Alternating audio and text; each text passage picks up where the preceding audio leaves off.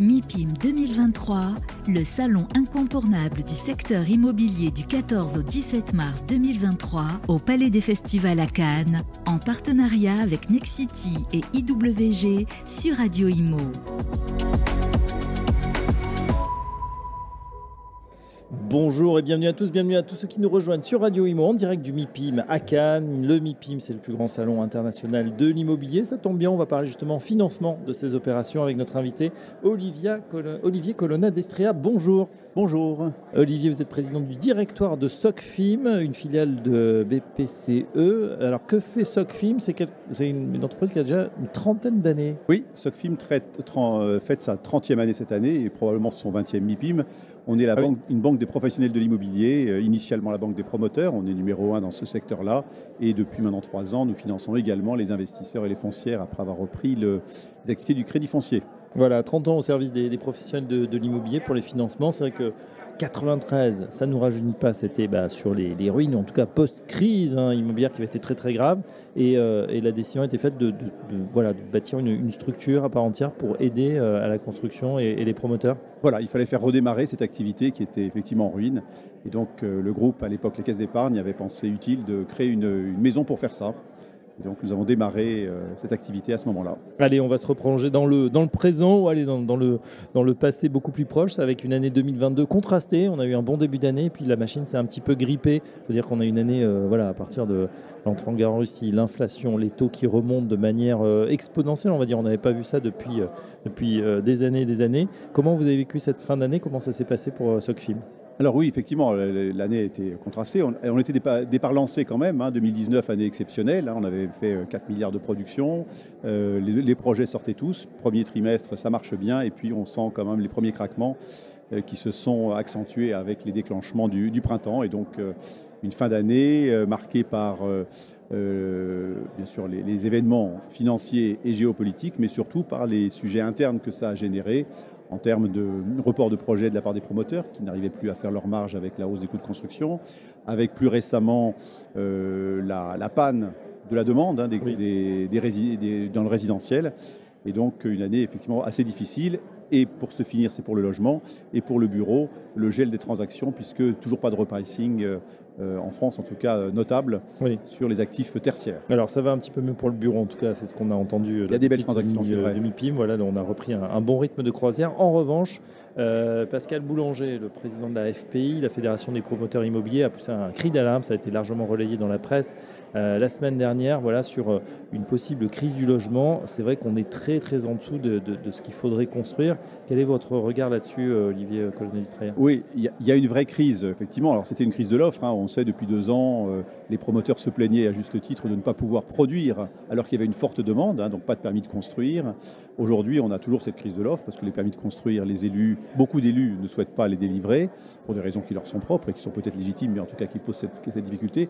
Vient s'y rajouter maintenant une crise de la demande, puisque à la fois les, euh, les ménages n'arrivent pas à se financer correctement euh, avec les nouvelles règles du, H, du HCSF et du taux de l'usure, même si ce dernier taux a été régulé. Aménagé. Et par ailleurs, les ventes en bloc sont un peu en panne, puisqu'aujourd'hui, euh, le rendement du logement est inférieur au coût du financement. Oui, c'est vrai, vous avez tout à fait raison. Euh, un fait nouveau qui expliquait Pascal Boulanger, ce sont les désistements, c'est-à-dire un, ménage qui peut signer le vendredi, qui rappelle lundi en disant bah, on a réfléchi, finalement on fait nos calculs, ça passe pas, ou on, voilà, on est un peu, on fait machine arrière et, et ça atteint 20% aujourd'hui, c'est un chiffre assez exceptionnel. On voit même des taux euh, supérieurs dans certaines, certaines localités.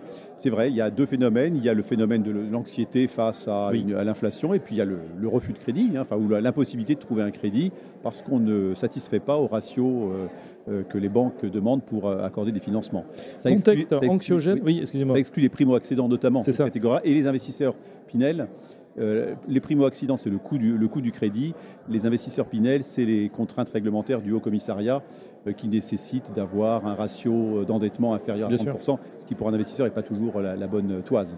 Non, et puis après, euh, on sait qu'aussi, les, bon, voilà, c'est peut-être les, mesures du HSCF, mais le banquier, c'est son métier aussi d'évaluer le risque, de se dire un mot dans un contexte, mmh. effectivement, je passe le contexte anxiogène, mais même où les difficultés sont là, où on voit un contexte d'inflation, il faut calculer le reste à vivre, mais c'est vrai que les banques demandent de plus en plus des, euh, voilà, un apport qui est conséquent, 15 voire 20 et une année souvent de provision de manière à faire face aux échéances. Ça veut dire que ça exclut de fait effectivement les, les, plus, les plus fragiles, les plus précaires. Voilà, c'est le rôle de la banque, c'est d'estimer son risque. Donc effectivement, il y a une période d'incertitude forte. Est-ce que le chômage va monter s'il y a une récession?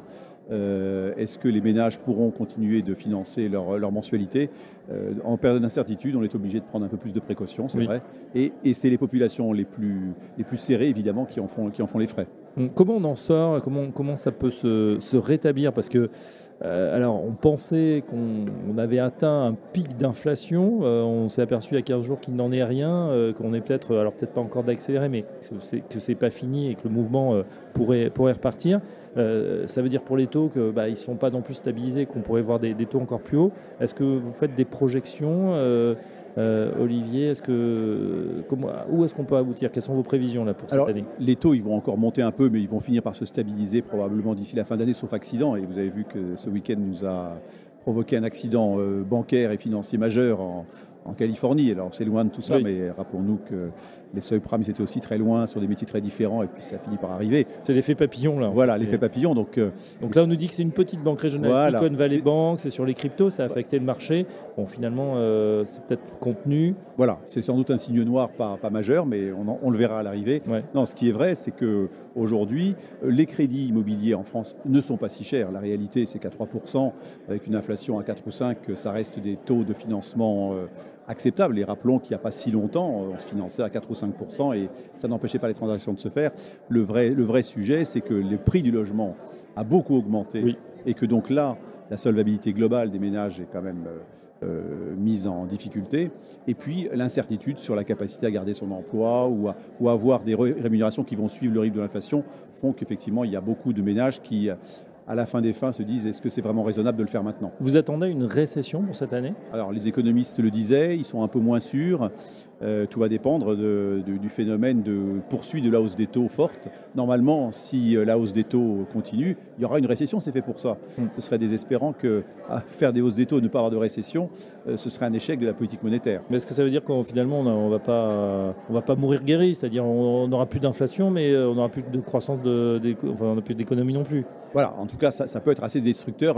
C'est peut-être les fondements d'une nouvelle économie aussi qui sont, qui sont en, prémisse de ces, de ces événements là Rappelons quand même qu'il y a devant nous la transition écologique qui va sans doute peser pour un point d'inflation euh, structurelle, qui vient se rajouter aux deux de la cible de, euh, de la BCE, donc de plus 1, on est déjà à 3. Hein.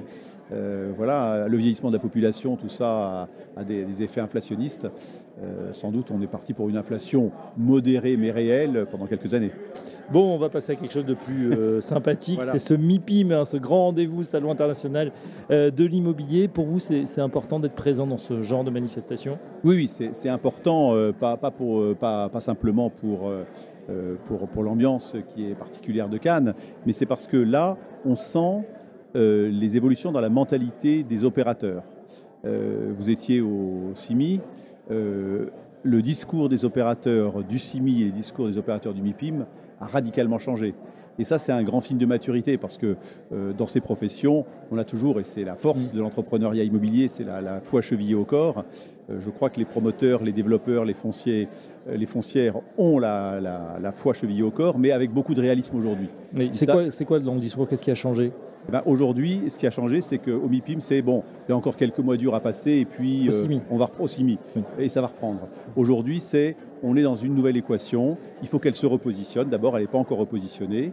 Euh, on a des nouveaux produits à concevoir, en logement, peut-être des logements un peu plus économiques. On va renoncer peut-être à plus d'espace extérieur qui était euh, ce que tout le monde a voulu après, le, sauf que ça n'est plus abordable. Euh, dans le bureau, le bureau, on va le faire différemment. Il y aura besoin de bureaux. Il y a de très belles transactions, vous le disiez, dans, le bureau, parce que ce sont des nouveaux immeubles mm. qu'on a conçus. Il va, on va continuer à faire ça. Donc il y a cette logique de produit et d'usage du produit qui va prendre le pas sur les volumes. Je pense qu'on va vers, un, cycle immobilier avec des volumes moins importants et une qualité de produit tournée vers l'usage, vers l'exploitation qui va être beaucoup plus importante. Donc en résumé, le sentiment c'est que voilà, on est dans un peut-être un changement de paradigme, qu'il va falloir s'habituer, qu'on prend en compte aussi plus cette, cette transition qui arrive et, euh, voilà, peut-être essayer d'être plus sobre au niveau des, constructions ou euh, voilà, on ne pourra peut-être pas tout faire. Voilà, c'est pas forcément une baisse de qualité, c'est de concevoir les, les, projets de manière à ce qu'ils soient plus économiques. Alors évidemment, il y a une équation, la première, hein, c'est celle du foncier. Est-ce qu'on arrivera à stabiliser, voire à, baisser Ça, j'y crois pas beaucoup, mais au moins à stabiliser cette inflation foncière qui est finalement le, mal initial. Hein.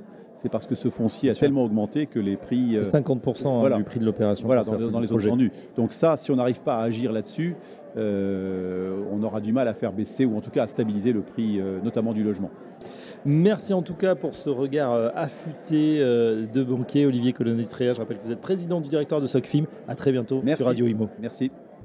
MIPIM 2023 en partenariat avec Nexity et IWG sur Radio Imo.